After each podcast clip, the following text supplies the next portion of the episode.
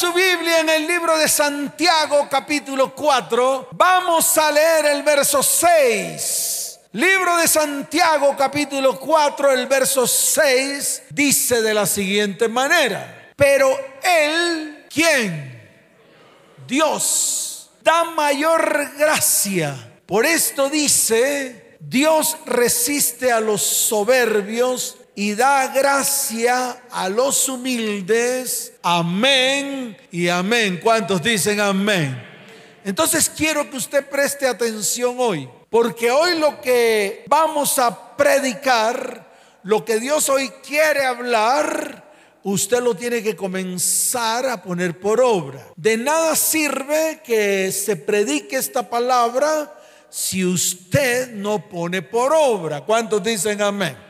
Entonces escuche, lo primero que vamos a hacer es definir qué es un corazón contrito. Pero para poder definir corazón contrito, primero voy a definir qué es corazón. Mire, corazón, según la Biblia, porque no lo podemos definir como lo define el mundo, ni como lo define la, las ciencias del mundo, sino como lo define el corazón, se refiere al ser interior de una persona todo el ser interior. Recuerde que usted está compuesto por un ser exterior que son su cuerpo, que es su carne, que cuando usted muera va a la tierra y se convierte en polvo, porque de ella fue tomado y a ella volverá. Su parte externa está compuesta por sus cinco sentidos, que son las ventanas al mundo. Ojo, esto es importante que usted lo entienda. Sus cinco sentidos son la ventana al mundo. Por los cinco sentidos es por donde entra absolutamente todo a su interior. En el corazón hay una toma de decisiones. Usted toma la decisión que toma de lo que percibe a través de los sentidos y que desecha. Recuerde que la palabra dice que todo te es lícito, pero no todo te conviene. No todo lo que hay en el mundo es de conveniencia para ti. Por lo tanto, tú tienes que aprender a escoger. Ahora, tu criterio de escoger anhela a Dios que sea determinado por su palabra y que no sea determinado por tus emociones. Porque cuando escogemos a través de nuestras emociones, siempre nos vamos a equivocar. Siempre que, dígalo fuerte, siempre que, siempre nos vamos a equivocar. Entonces esa es la parte externa, los cinco sentidos más la carne. Pero hay una parte interior en nuestras vidas. Las escrituras la definen como el centro de la voluntad, como el centro de las emociones, como el centro de los pensamientos y como la mente del hombre. La mente del hombre es el lugar donde usted almacena toda la información. Es el centro de la memoria, el centro del pensamiento. Esa es su mente. Y todo ese compendio es lo que la Biblia dice que es precisamente el corazón. Ahora, ¿qué significa tener un corazón contrito? Un corazón contrito significa reconocer. ¿Significa qué? Reconocer nuestra condición. Y es necesario hacerlo. Reconocer cuando hemos fallado, reconocer cuando nos hemos equivocado, reconocer cuando estamos haciendo las cosas de una manera incorrecta. Pero escuche bien, todo esto que estoy hablando es con base a lo que está escrito en la palabra. ¿Por qué? Porque la palabra debe ser su centro. La palabra debe ser qué? Claro, debe ser su base. Debe ser la base y el principio de la toma de sus decisiones. Si no, entonces, ¿para qué es cristiano? ¿De qué le sirve ser cristiano si no tiene un fundamento que seguir? Y eso es lo que yo quiero que la iglesia entienda hoy. Yo voy a hacer una pregunta. ¿Cuántos creen en Cristo acá, en el Señor? ¿Cuántos creen en su sacrificio en la cruz del Calvario? ¿Cuántos creen que Él es el camino, la verdad y la vida? Y yo pregunto, ¿por qué no cree todo de Él? ¿Por qué solamente cree en el pedacito que a usted le conviene? ¿Por qué solamente cree en lo que a usted le conviene y no en todo? ¿Por qué se divide tanto el corazón del hombre en creencias parciales? ¿Sabe a qué nos ha llevado esto? a que precisamente se levanten religiones, se levanten sectas, se levanten doctrinas. Por eso lo he dicho en todo este tiempo, hay más de 41 mil doctrinas cristianas en el mundo. ¿Y por qué las hay? Precisamente porque todo lo dividen, todo lo rompen, todo lo parten. Algunos dicen esto no es, otros dicen esto sí es, otros arman compendios, otros arman reuniones sacerdotales para determinar qué funciona y qué no, qué es de Dios y qué no es de Dios. Y por eso es que se arman tantas doctrinas en el mundo. ¿Y qué hace la gente? Parecen borreguitos siguiendo doctrinas. Parecen borreguitos siguiendo hombres. Parecen borreguitos siguiendo iglesias. Cuando lo que nosotros tenemos que hacer es seguir a nuestro Señor y a todo lo que es Él. ¿Y qué es Él? El verbo. ¿Y qué es el verbo? La palabra. Si el verbo es la palabra, ¿por qué no sigo la palabra? Porque esto no es mi manual. ¿Por qué cojo y parto lo que no me conviene, quito lo que no me sirve y coloco solamente lo que me conviene? ¿Por qué solamente de la palabra tomo las promesas? Porque son bonitas y porque me van a llevar a la bendición. Eso es lo que hace la iglesia. Pero cuando Dios lo quiere a usted disciplinar, usted dice, no, no. Eso no es de Dios. O cuando Dios lo restringe en algo que usted está haciendo incorrecto, entonces usted simplemente borra esa palabra y no permite que nadie se la recuerde. Entonces todo el mundo saca en las redes sociales, no me señale, no me diga nada, no me reprenda. Usted es un acusador, usted es un señalador. Y comienzan las grandes discusiones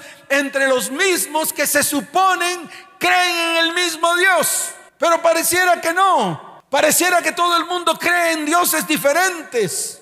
En el Dios de la gracia, en el Dios de la bendición, en el Dios que me auxilia, en el Dios... No, un Dios que también corrige, un Dios que también forma un pueblo, un Dios que también le habla al pueblo de la manera como le tiene que hablar. Un Dios que abre su boca, saca una palabra y le dice al pueblo, esto estás haciendo mal, corrígete. Como un Dios que también bendice y da promesas de bendición para su iglesia, para la iglesia que es obediente, para la iglesia que cumple fielmente lo que está escrito en su palabra. ¿Cuántos dicen amén? ¿Cuántos dicen amén? Dele fuerte ese aplauso al Señor. Entonces le vuelvo a repetir, si Jesús es el verbo, si Jesús es la palabra, ¿usted por qué le corta la palabra? ¿Usted por qué le mocha a Jesús pedazos? ¿Por qué usted lo desmiembra? Usted no tiene autoridad para hacerlo. Nadie tiene autoridad para coger la palabra y decir, ya esto no es. El mismo que habló en Génesis es el mismo que habló en Apocalipsis, el mismo que habló en el Antiguo, el mismo que habló en el Nuevo. Es el mismo Dios.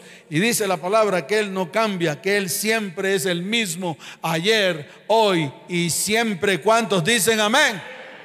Entonces no volvamos a hacer las cosas a nuestro antojo y más bien sigamos lo que está escrito en la Biblia. ¿Cuántos dicen amén? Entonces tener un corazón contrito significa eso, significa reconocer que hemos fallado, significa reconocer nuestra condición, significa reconocer que estamos equivocados, significa reconocer que somos humildes y estamos dispuestos a ser transformados, a ser cambiados. Significa tocar fondo y darse cuenta que Dios es el único que puede cambiar todas las cosas en nuestras vidas. Un corazón contrito significa ser abatido, quebrantado. Y es un prerequisito. ¿Es un qué? Prerequisito para ser sanado, perdonado y transformado. O sea que si su corazón no está contrito, va a ser muy difícil que usted sea transformado. Si usted nunca va a reconocer su condición, va a ser muy difícil que usted sea transformado. Entonces lo primero que tenemos que reconocer es nuestra condición. No en el momento en que estemos en la mala, no en el momento en que estemos pasando dificultades. No en el momento en que ya metimos la pata hasta el fondo, metimos la que. Dígalo fuerte, metimos la que. La pata hasta el fondo. metemos la pata hasta el fondo y entonces ahí vamos con cara de cuchiflí delante del Señor para que el Señor nos salve. No, hágalo antes de eso. ¿Por qué no lo hace en el momento en el cual está cometiendo el pecado? ¿Por qué no lo hace en el momento en que está pasándola rico? La está pasando rico allá, cometiendo su pecado. Y ahí se para firme. Y que le dé un punzón en el corazón y que ahí se quebrante. Y así como José, que cuando la esposa de Potifar se le desnudó así, él salió corriendo. ¿Salió qué? Dígalo fuerte, ¿cómo salió? Salió corriendo. Es ahí el momento en que tengo que contristar mi corazón. No después de que ya metí las patas, después de que todo el mundo se dio cuenta, después de que usted ya no puede salir por sí solo. Amén. ¿Cuántos dicen amén? Por eso Dios en este tiempo nos quiere preparar. Dios en este tiempo quiere transformar su corazón para convertir su corazón en un corazón contrito y humillado en un corazón que se pueda presentar diariamente delante de la presencia del Señor. Mire, hay un caso registrado en la Biblia que fue con el rey David. El rey David no quiso hacer lo que todos los reyes hacían. ¿Qué hacían todos los reyes? Salían a la guerra. Sí, salían a la guerra a combatir a sus enemigos. Pero dice la palabra que el rey David se quedó ahí tranquilo en su en su palacio real y cogió los binoculares, los que, los binoculares, en ese tiempo creo que no existían, pero no importa, él cogió sus binoculares. Ese man tenía unos ojos de águila que podía ver a mucha distancia y más cuando se trataba de una vieja en pelota. Así como muchos de los que están aquí en su celular parece que tuvieran unos binoculares perfectos y tienen protegidos ahí en su celular bajo una clave especial que ni siquiera el FBI lo conoce.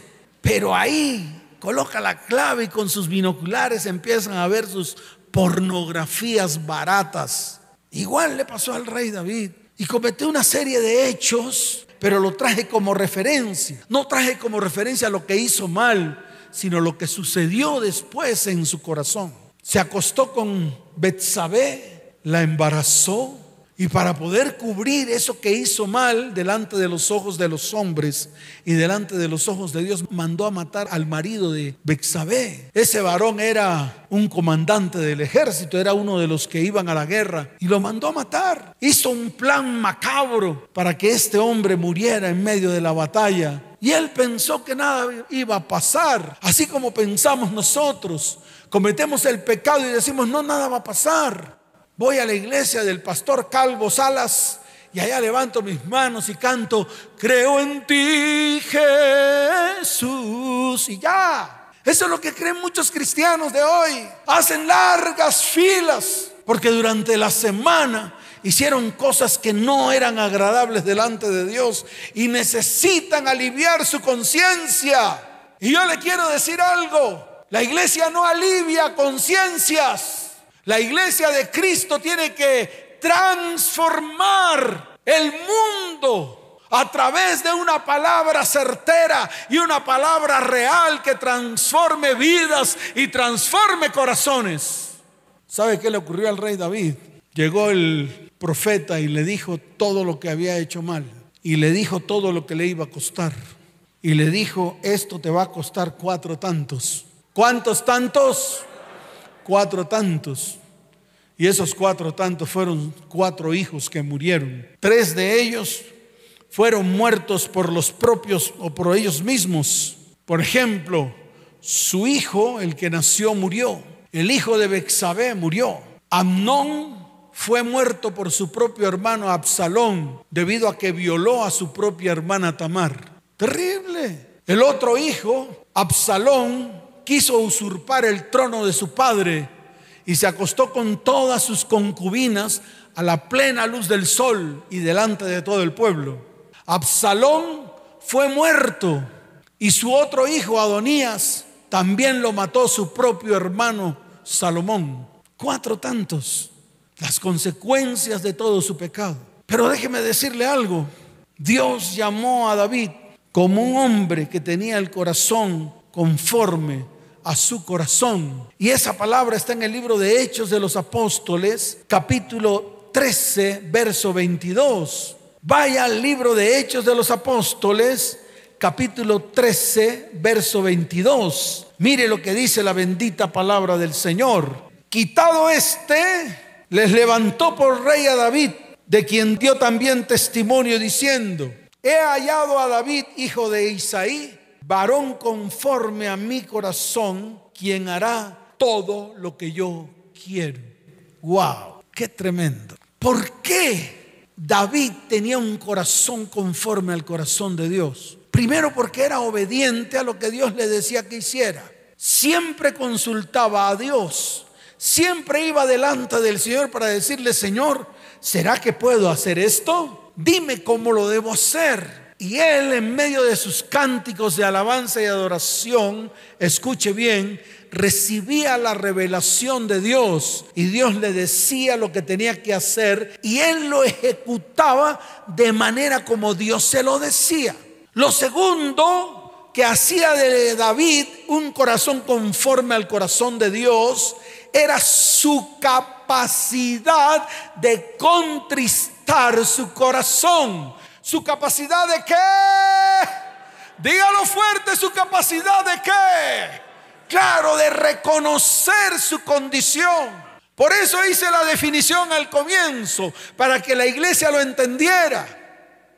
Era su capacidad de reconocer.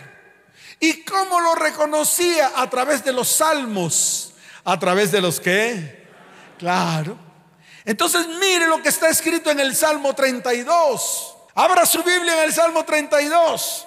Voy a tomar algunas porciones del Salmo 32. Por ejemplo, mire lo que dice el verso 2. Dice, bienaventurado el hombre a quien Jehová no culpa de iniquidad y en cuyo espíritu no hay engaño.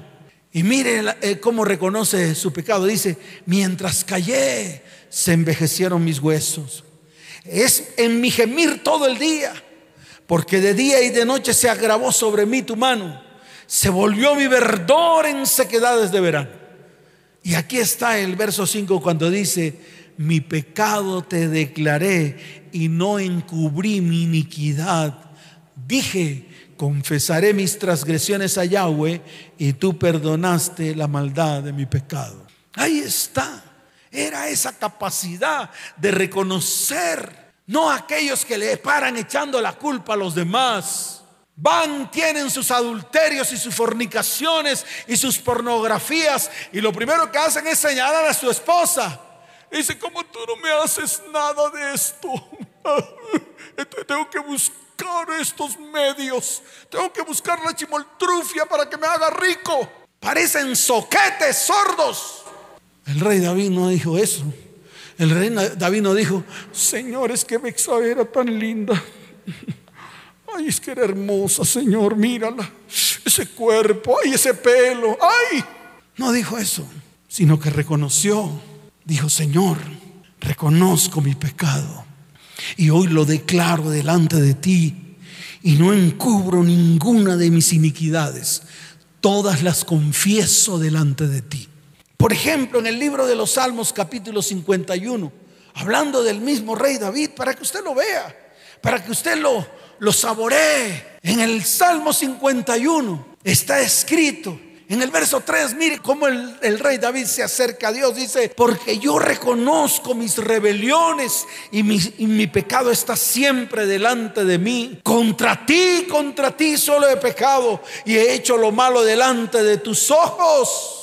Qué tremenda capacidad, qué tremenda capacidad de ponerse firme delante de Dios, de no culpar al de al lado ni de culpar al del otro lado. No, él mismo reconoció y dijo, sí, yo cometí el error y quiero que me perdones. ¿Y qué hizo Dios? Perdonó al rey David tuvo consecuencias, pero lo perdonó, lo levantó, lo exaltó, lo bendijo, lo prosperó. Pero ¿sabe por qué? Porque en algún momento, escuche bien, fue delante del Señor con un corazón contrito y humillado. ¿Cuántos dicen amén? Dele fuerte ese aplauso al Señor.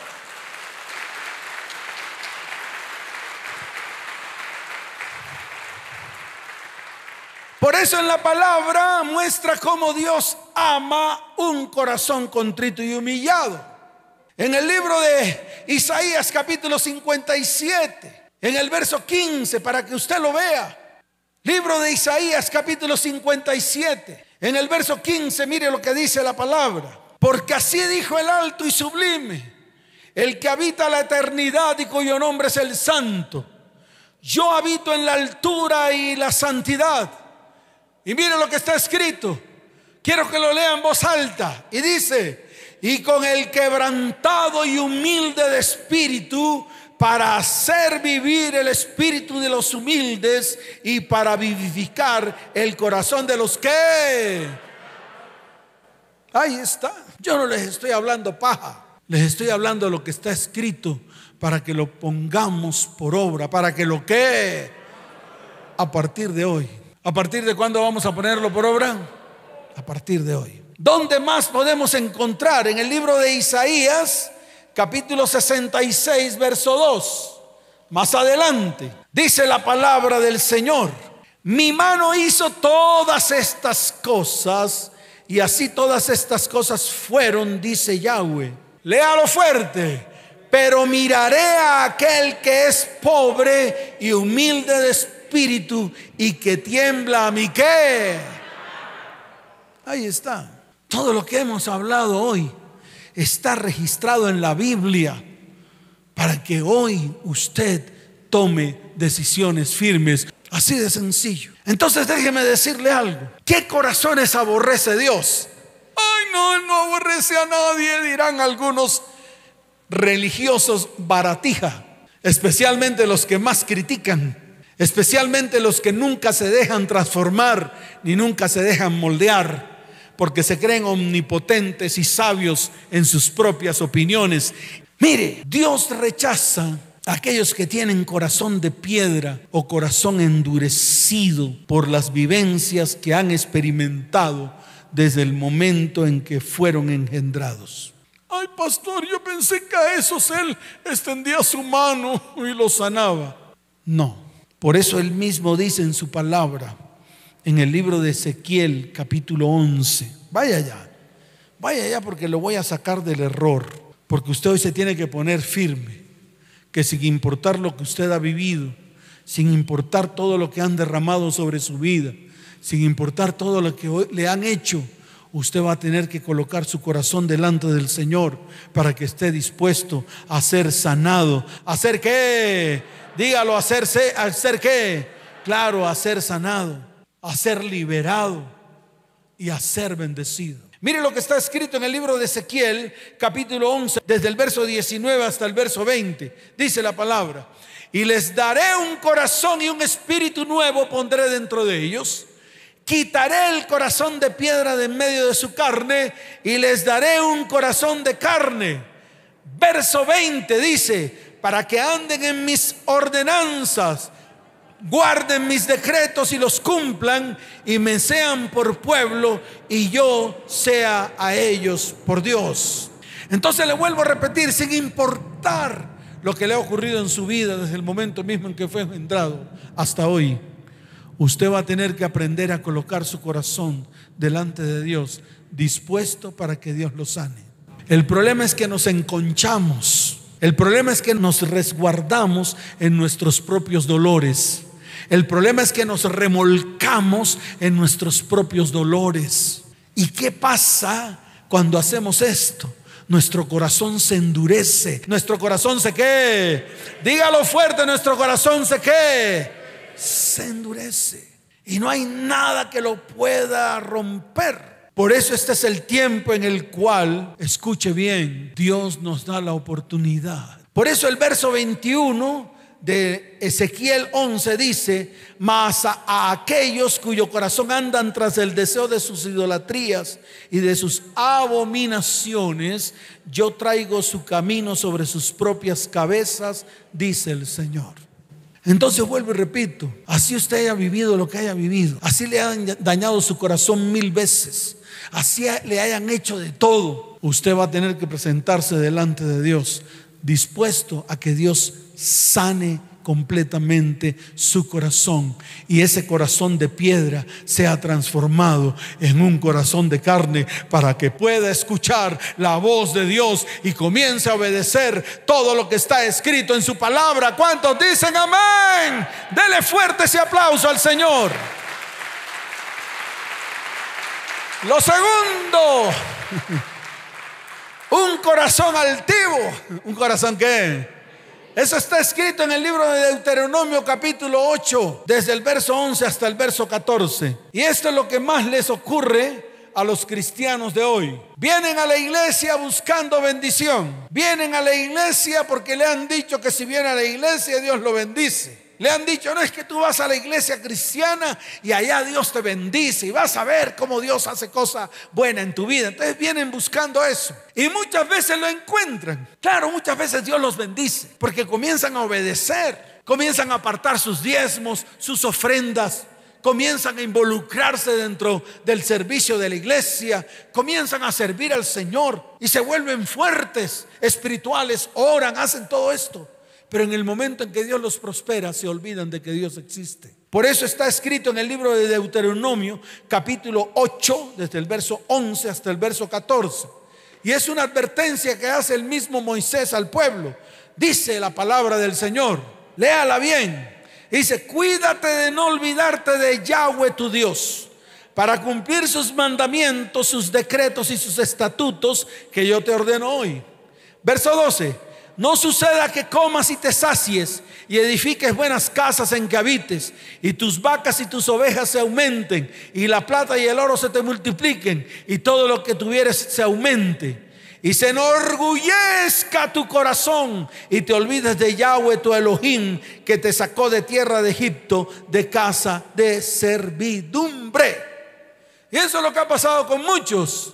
Vienen aquí, reciben una consejería, Dios los bendice, Dios los sana, les da un buen empleo. Estaban arruinados y Dios les da dinero, les da trabajo, les abre las puertas. Prometen, prometen y prometen, ponen cara de cuchiflí, cara de llanto. Uno hace el esfuerzo para atenderlos y al final le sacan el rabo al Señor.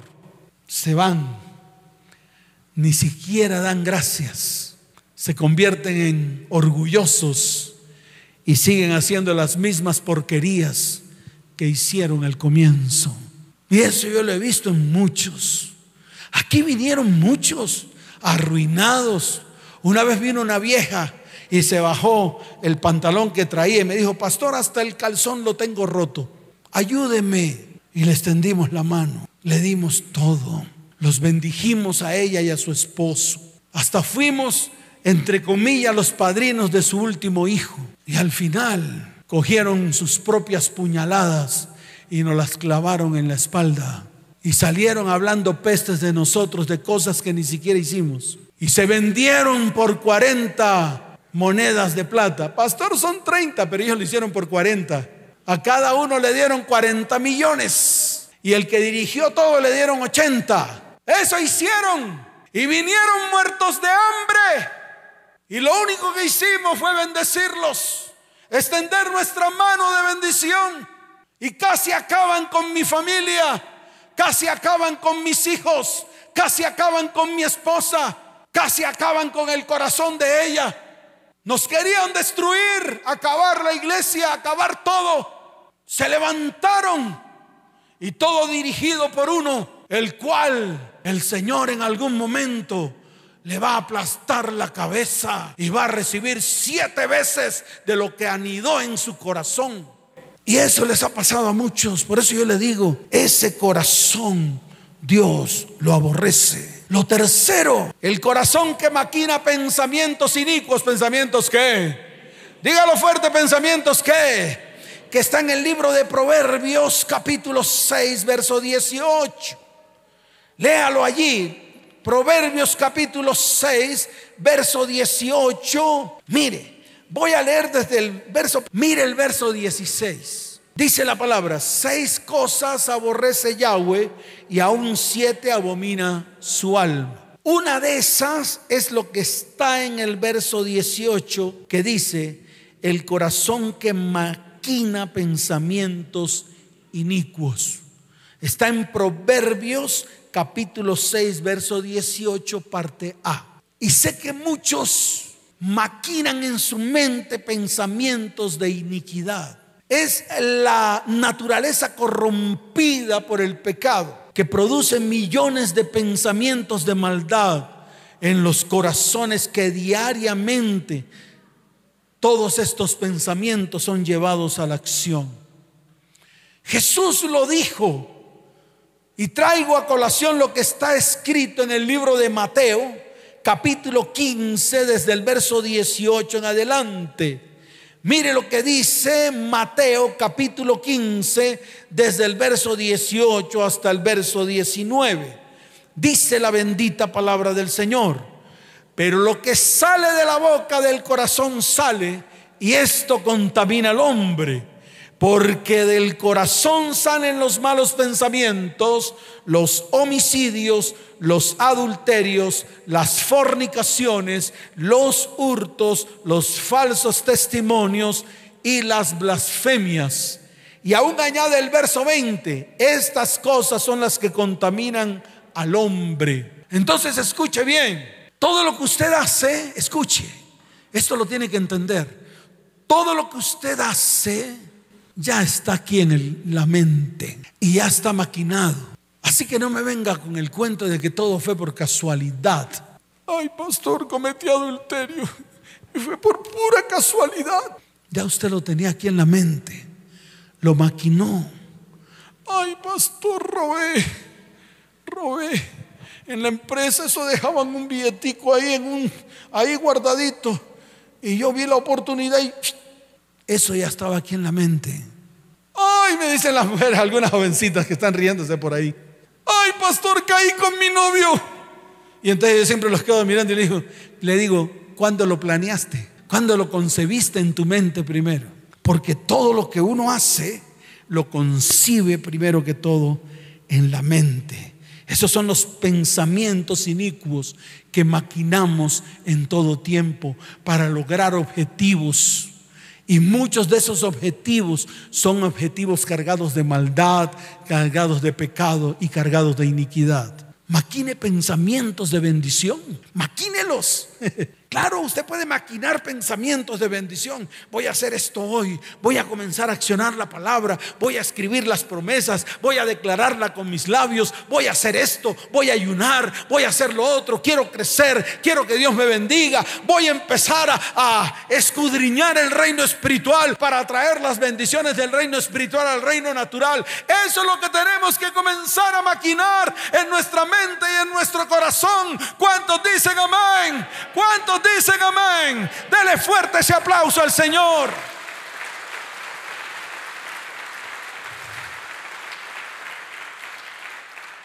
Y también está escrito en Lucas capítulo 6, verso 45. Vaya Lucas capítulo 6, verso 45. Mire lo que dice la bendita palabra del Señor. El hombre bueno del buen tesoro de su corazón saca lo bueno y el hombre malo del mal tesoro de su corazón saca lo malo. Porque de la abundancia del corazón habla la. De la abundancia del corazón habla la. Ahí está escrito. Yo solo le estoy enseñando para que usted hoy se pare firme delante de su perfecta presencia. ¿Cuántos dicen amén? Y quiero terminar con esto. En el libro de Segunda de Crónicas, capítulo 33, hay una palabra. Habla de un rey. Segunda de Crónicas, capítulo 33. Habla de un hombre llamado Manasés. Era un rey, hijo de Ezequías. ¿Hijo de quién? De Ezequías. Ustedes saben que Ezequías murió joven. Después de que enfermó Dios le dio la oportunidad de darle 15 años más de vida. Escuche, escuche porque esto es importante que usted lo entienda. El rey Ezequías, Dios le da la oportunidad de 15 años más de vida porque enfermó y el profeta Isaías fue a él a decirle, ordena tu casa, ordena tu qué, porque morirás y no vivirás. Ezequías lloró delante del Señor y le dijo, Señor, te pido que te acuerdes de todo lo que he hecho bien. No veas lo que he hecho mal, mira lo que he hecho bien. Y esa oración hizo que el profeta Isaías se devolviera nuevamente a decirle, Dios te ha dicho que te va a dar 15 años más de vida. Pero al final Ezequías enalteció su corazón también. Voy a hablar de su hijo Manasés, de su hijo qué? Dígalo fuerte, ¿quién era su hijo? Manasés, dice, de 12 años, ¿cuántos años tenía? Pequeño, era un niño. Pues en ese tiempo era un niño, porque hoy en día de 12 años ya parecen adultos, ya se conocen todo lo de los adultos, y hacen todo lo que los adultos hacen. Pero en ese tiempo Manasés era un niño que tenía 12 años. De 12 años era Manasés cuando comenzó a reinar. ¿Y por qué tenía 12 años? Porque su papá murió joven. Murió de una enfermedad debido también a su corazón enaltecido. Y dice la palabra, y 55 años reinó en Jerusalén. 55. ¡Wow! Bastantes años. Y mire lo que dice la palabra, pero hizo lo malo ante los ojos de Jehová, conforme a las abominaciones de las naciones que Jehová había echado delante de los hijos de Israel. Hizo lo malo. Era un hombre con corazón malo, malvado. Y hay unos ejemplos de lo que hizo. Ahí más adelante usted lo puede leer. Reedificó los lugares altos, levantó altares a los baales, hizo imágenes de acera adoró todo el ejército de los cielos y le rindió culto, imagínense. Wow. Edificó altares de ídolos en la misma casa de Dios. Increíble este hombre. Wow, tremendo. Edificó altares de todo el ejército de los cielos en los mismos atrios de Dios. Terrible este man. Pasó sus hijos por fuego. Imagínense. Dice la palabra que observaba todos los cielos y miraba en agüeros, era dado en adivinaciones y consultaba a divinos, a encantadores. Dice, lea ahí, lea, lea, lea lo que dice el verso 6. Dice, se excedió, se qué? Se excedió en hacer lo malo ante los ojos de Yahweh hasta que Dios se encendió en ira contra Manasés. Yo no voy a señalar a Manasés, yo me voy a señalar a mí mismo. Dios me está hablando a mí mismo, porque eso mismo que hizo Manasés lo hacía yo. Yo también hice exactamente lo mismo.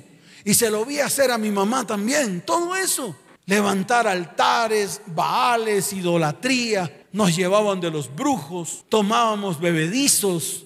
Nos cruzaban. ¿Qué no nos hacían? Cogían matica de matarratón y nos pegaban, nos golpeaban el cuerpo para que salieran todos los espíritus inmundos cogía la casa y la envolvía en humo. Así hacíamos, esa era la costumbre de nosotros. Entonces yo no voy a hablar de Manasés, voy a hablar de mí.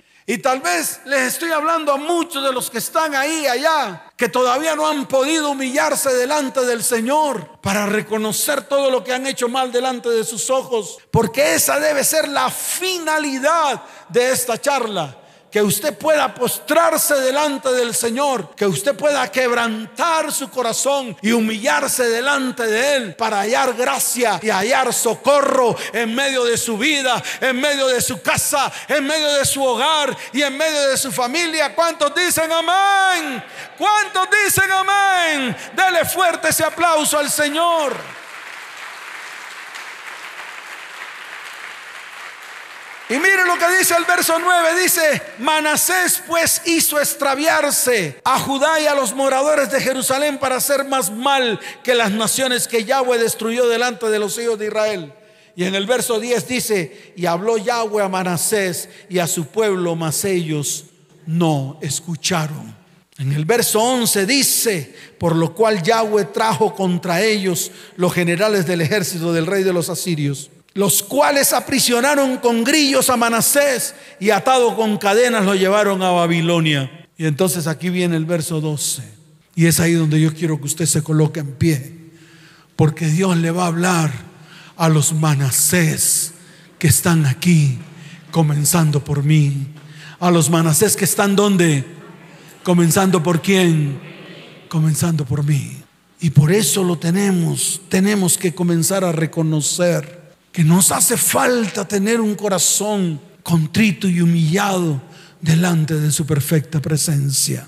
Mire lo que dice el verso 12. Mas luego que fue puesto en angustias, oró a Yahweh su Elohim, humillado grandemente en la presencia del Dios de sus padres. Yo no sé cuántos de los que están aquí tienen que ir delante del Señor con un corazón contrito y humillado, esperando a que Dios obre en medio de sus vidas, en medio de sus familias, en medio de sus descendencias. Y no soy solamente le estoy hablando a la iglesia aquí, sino a la iglesia que está allá en las redes sociales. Porque necesitamos ser quebrantados y humillados delante de la presencia del Señor. Yo quiero que cierre sus ojos. Yo quiero que este tiempo sea un tiempo especial. Dice la palabra que habiendo orado Él, fue atendido. Cierre sus ojos, incline su rostro y levante una oración delante de Dios. Iglesia, dígale al Señor, Señor, hoy vengo delante de ti con un corazón contrito y humillado. Padre, te amo con todo mi corazón. Padre, escucha mi voz. Diga, Padre, escucha mis súplicas. Padre, inclina tu oído. Hoy invoco tu santo nombre. Señor, rompe. Dígalo fuerte, diga, rompe mis ligaduras de muerte. Rompe todas mis angustias. Rompe todos mis dolores.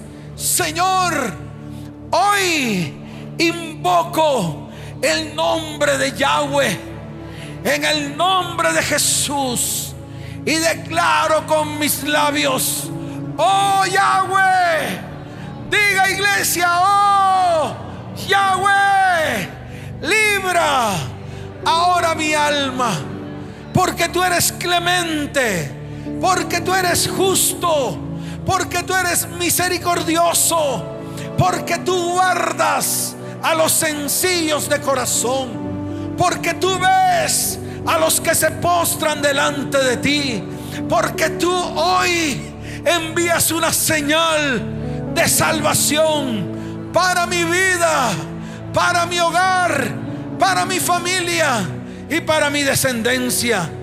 Dile, Señor, hoy vuelvo mi alma a ti porque quiero hallar reposo, porque tú me harás bien, porque tú librarás mi alma de la muerte y del Seol. Señor, hoy me presento delante de tu perfecta presencia en estos momentos.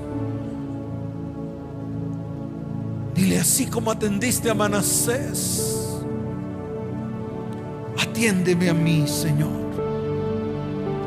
Hoy creo que tú eres mi Dios y mi Elohim.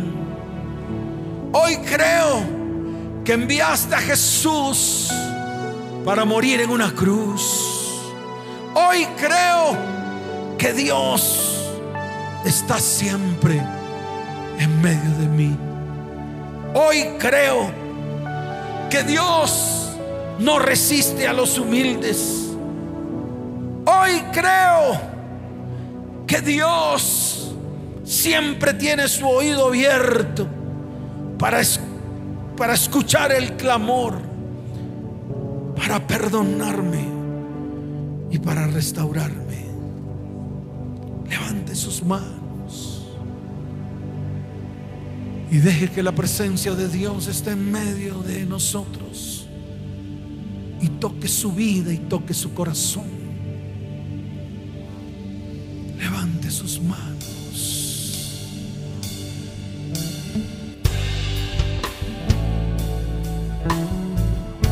Levante su voz. Y dígale, Señor, creo en todo lo que harás en mi vida.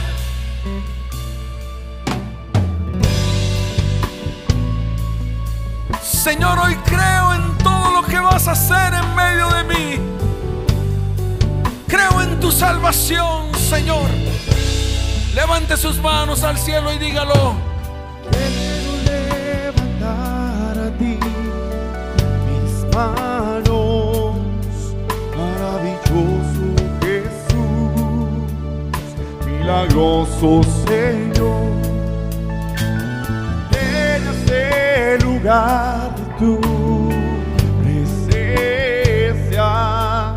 y has de sentir tu poder a los que estamos aquí. Creo en ti,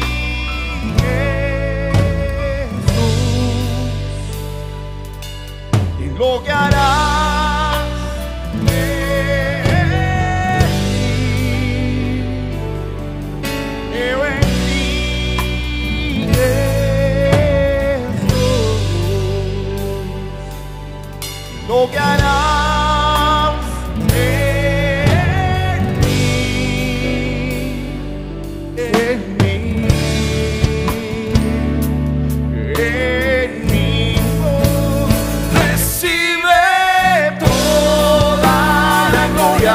recibe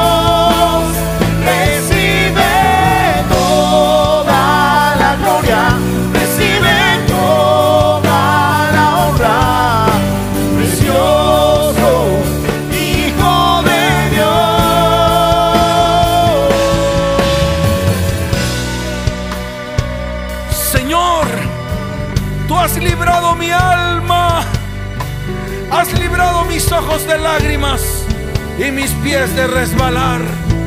Andaré delante de ti en la tierra de los vivientes.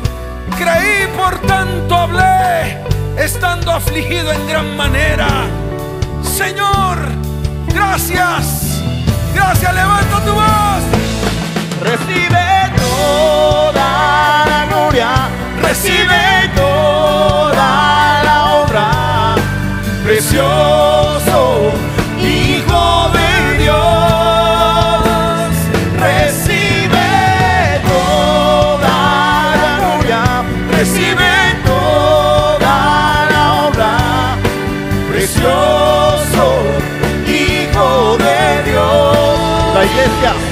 recibe.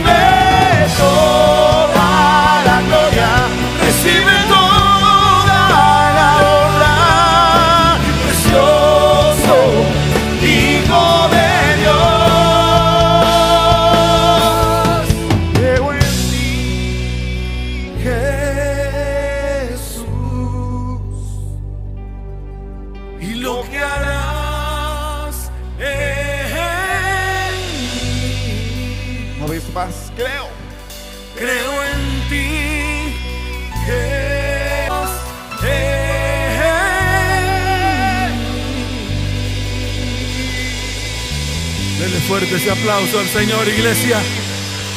Oh, fuerte aplauso al Rey de Reyes. Fuerte ese aplauso al que vive por los siglos. Y tú que estás ahí, detrás de esa transmisión, o aquí en la iglesia que has venido por primera vez, levanta tu mano derecha al cielo, coloca la otra en tu corazón y dile, Señor, hoy me arrepiento de todos mis pecados que he cometido delante de ti. Hoy abro mi corazón y te recibo como mi único y suficiente Salvador. Escribe mi nombre en el libro de la vida con tu puño y letra y no lo borres jamás. Si tú que estás ahí necesitas ayuda, en estos momentos aparecen unos números de WhatsApp. Queremos extender nuestra mano de misericordia como Dios la extendió sobre nuestras vidas cuando nos humillamos delante de Él. Escribe en ese WhatsApp y dile necesito ayuda. Y estaremos dispuestos porque Dios lo ha hecho primeramente con nosotros. Y los que están aquí, iglesia, levanten sus manos al cielo. Padre, te doy gracias por tu iglesia. Iglesia Cristiana ETP, te bendigo con abundancia de paz. Te bendigo con salud y te bendigo con prosperidad. Iglesia, ve en paz. Que el Señor te bendiga grandemente, te guarde en su mano. En el nombre de Jesús. Amén y amén. Les amo con todo mi corazón. Vayan en paz.